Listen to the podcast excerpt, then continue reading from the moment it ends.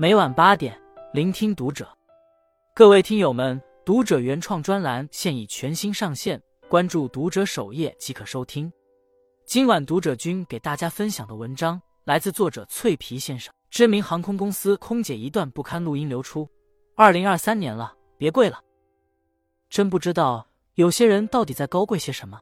这两天国泰航空刷屏了，一位网友发帖。实名举报了国泰航空歧视非英语乘客。点进去一看，这哪是非英语？不如直接说歧视的是说普通话的乘客。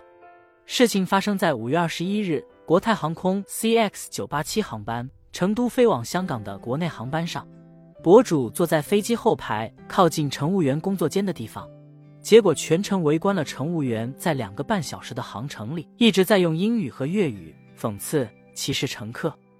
他放出的录音里，几位空乘人员满是嬉笑的用英语吐槽：“如果他们不会说毛毯的英文，那他们就不配得到毛毯。”后来才知道，原来是前排有乘客不太会说英文，误将毛毯的英文说成了地毯，就遭到了乘务员的无情嘲笑。其实，乘务员之所以能在后舱吐槽，证明之前他们听明白了乘客的意思。但是对不起，在他们看来。你说不好英文就不配使用。不止这些，还有一位乘客用不熟练的英文询问他们如何填入境卡，他们也是不耐烦的回应。起飞没多久，还有位老人抱着孩子上厕所，当时飞机还处在颠簸期，乘务员应该做好提醒，让老人先坐回去。结果他们并没有上前提醒，而是用粤语广播。见老人没反应，他们也只是用粤语讽刺老人听不懂人话。这让精通英语、粤语、普通话的博主怒了，他很不理解，又没有要求他们能额外热心的服务，为什么连基本的尊重都做不到？录音一经曝光，掀起了轩然大波，国泰航空连发了三条道歉声明，但是网友们并不买账，不少网友站出来称这根本不是偶然，他们发出了自己的亲身经历证明。国泰航空在双标歧视非英语乘客上可谓是历史悠久。发餐时、饮料、帮忙放行李等正常范围内的服务都存在歧视现象，甚至商务舱的乘客待遇都一样。而且，乘务员不仅对说英文和国语的两副面孔，甚至还有日本人、马来西亚人、新加坡人站出来说自己被歧视过，一身黄皮却长着白心，两种不同的执行标准。将崇洋媚外的傲慢态度显现得淋漓尽致，如今闹大了，影响股价了。国泰航空第二天立刻开始发毛毯，换成了三语播报。原来一直以来他们都会说普通话，只不过不想说罢了。但这到底是为了钱，还是真心悔改？一切不言而喻。二零二二年国泰航空的年报里显示，他们百分之六十七点五一的营业收入来自中国香港、中国台湾及内地。一边靠着你赚钱，还一边看不起你，但现在已经是二零二三年了，再也不是那个一看到外国人就觉得高大上，对他们百般献媚的时代了。你以为讨好外国人就能换来他们的友好，可实际上连自尊都不懂的人，不配得到任何人的尊重。但最可恨的不是被外国人歧视，而是自己人崇洋媚外，拆自己的台。前不久，上海宝马冰淇淋事件。免费分发的冰淇淋，中国人来问，两位中国工作人员就一脸敷衍的说发完了，没有了。而外国人来问，两个人就迅速变脸，满脸谄媚的变出了冰淇淋，甚至还手把手教老外怎么吃。京剧变脸都没他们变得快，那骨子里的谄媚都快溢出来了。如果这你还能洗，是因为特别交代要给这些集团高管老外特意留的冰淇淋，那早前深圳地铁上。那位保安跪得很自作多情。当天已是晚上十点多，但地铁里还是坐满了人。一位保安突然走了过来，强制要求一位男士发扬待客之道，给一位外国人让座。被逼迫让座的男士一周前刚做过手术，当天还加班到晚上快十点。他的疲惫，保安是一点没看到，但人高马大的老外就抖了抖腿，保安就心疼了。当保安被骂崇洋媚外后，恼羞成怒，立刻警告中国乘客，甚至还掏出手机拍照扬言要他身败名裂。而被保安拼命保护的时候，那个老外自己都一脸懵。有的时候人真的是自作多情，你拼命的在老外面前刷存在感，以为能换来赞美，但这种上赶着献媚，只会让人家更加看不起你。如果说这只是个人行为，那最可怕的是我国的部分精英群体仍然在亲手教我们的孩子怎么下跪。还记得合肥某中学那场教育讲座吗？那位教授对着上千名中学生说：“成绩好的要找外国人结婚生子，外国人的优质基因能够杂交出更强大的后代。”而前段时间，某经管学教授在课堂上也大言不惭地教导学生：“中国全靠美国赏饭吃，如果美国开始制裁，中国一半的人都得饿死。”还有早前被爆出的学办事件。某些大学为了能让留学生尽快适应国内生活，友好的去给他们提供伴读服务，而一些中国女孩加入陪读生后，还自豪的拍视频炫耀，被网友质疑了，还挑衅的怒怼网友是什么戳破了你的自卑？到底自卑的是谁？被物化的是谁？大家担心的又是谁？就像那个大夸美国空气香甜的留学生杨某某一样，在他们那永远有着两套标准对待国内外。外国洋人在他们眼里什么都好，即使犯错都能为他们找到挽尊的理由，而自己的国家永远都是错，瞧不起自己的同胞，瞧不起自己的国家，瞧不起自己的民族，带头倒戈，自我贬低。用吴京的话来说，就是你贱不贱啊？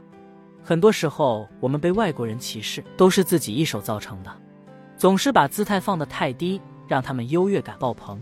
你说这是待客之道？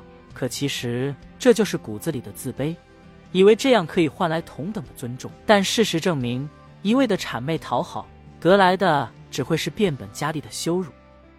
要想别人尊重你，首先你要自重，先抬起头来，抬起膝盖。只有自己站起来的人，才能得到平等的对话。很欣慰的看到，越来越多的人认清了这个现实。越来越多的人正在用各种方式捍卫中华民族的强大自信和尊严。合肥讲座事件，当教授在那疯狂鼓吹国外时，台下突然冲出一个学生，抢过话筒斥责他：努力学习是为了中华民族的伟大复兴。而当教授无脑鼓吹美国贬低中国时，有学生下课时愤懑地在黑板上写下了“张口好似罚走狗”。这是成长于新时代的年轻人的态度。他们不再只是随波逐流、自卑谄媚，而是勇敢地站在国家身前，捍卫他的荣耀和尊严。而他们也并非只逞口头之快，他们在用行动捍卫。平昌冬奥会短道速滑，面对着黑哨黑幕的韩国队，中国选手武大靖用绝对的优势夺冠。你不是手脏吗？那我干干净净的赢你，让你无处黑幕。北京冬奥会。输掉的韩国队用扫领奖台暗示不公，但我们绝不陷入自证陷阱。高廷宇坦坦荡荡，凭实力赢来的胜利，管你怎么破防。他们捍卫的不仅是体育的公平，更是国家的尊严。不仅是体育，现在很多方面我们都能凭实力赢，还能赢得坦坦荡荡。还有一群人正在坚守着中国的文化。去年迪奥马面裙事件。中国的马面裙文化被迪奥挪用，被发现了也只是下架，至今他们也并未做出任何道歉。这是来源于西方的傲慢，但中国的留学生们纷纷穿起马面裙，向路人宣传科普中国的马面裙，捍卫中国的传统文化。这是一种态度，捍卫中国传统文化的态度。除了文化，还有底线。早前，英国的一场集会上。九零后中国女孩挺身而出与港独争论，我绝不允许你分裂我的国家，我敢堂堂正正的让你拍，你敢吗？加拿大达尔豪斯大学的毕业典礼上，一名中国留学生展开了一块红布，上面写着：“南京大屠杀中遇难的三十万人，至今还等待日本政府的正式道歉。”他们被赞很勇，但这背后暗藏的是强大的民族自信。如今。我们再也不唯唯诺诺、任人欺辱，因为认同，因为热爱，所以一定要去捍卫国家的尊严。不仅是个人，如今中国的外交面对欧美居高临下的诋毁，已经变得强硬。都说弱国无外交，如今我们再也不是当初任人欺辱的中国，而中国的商家品牌也正在飞速进步，越来越多的民族品牌走出国门，越来越多的年轻人将国家建设得更好。现在已经是二零二三年了，中国早已不是百年前的中国。随着国力增强，民族文化觉醒，我们如今正在一步步在国际上掌握话语权，站稳脚跟。在无数中国人的努力下，无论是科教文卫还是国力、航天，各个行业都在发光发财。要明白一个现实：如今中国人越来越被尊重，越来越有话语权，并不是国泰空城这类。对着白种人低三下四才换回来的，而是有着无数自立自强的中国人，用自己的方式保护这个国家、建设这个国家，他们才是捍卫民族尊严真正的贡献者。或许，当下在很多方面我们仍不够发达，我们从来不否认这些，因为我们知道，认清现实不是让你自卑，而是让你奋进。就像那段话说的：“如果你觉得你的祖国不好，就去建设它。”如果你觉得人民没素质，那从你开始做一个高素质的公民；如果你觉得同胞愚昧无知，那你就要努力学习，改变身边人。自立自强不该是口号，还得落实到行动中。一味的阿谀奉承只会被看不起，只有挺直腰杆的人才不会被鄙视。中华文明延绵几千年，那些经过几千年验证、流传下来的处世之道。那些传承了上千年的文化瑰宝，凭什么要在那几百年历史的国家前低人一等？我们每个人都该挺直脊梁，不卑不亢。不卑不亢才是最强大的气场，不骄不躁才是最智慧的处世之道。只有自尊自强，才能得到真正的尊重。关注读者，感恩遇见。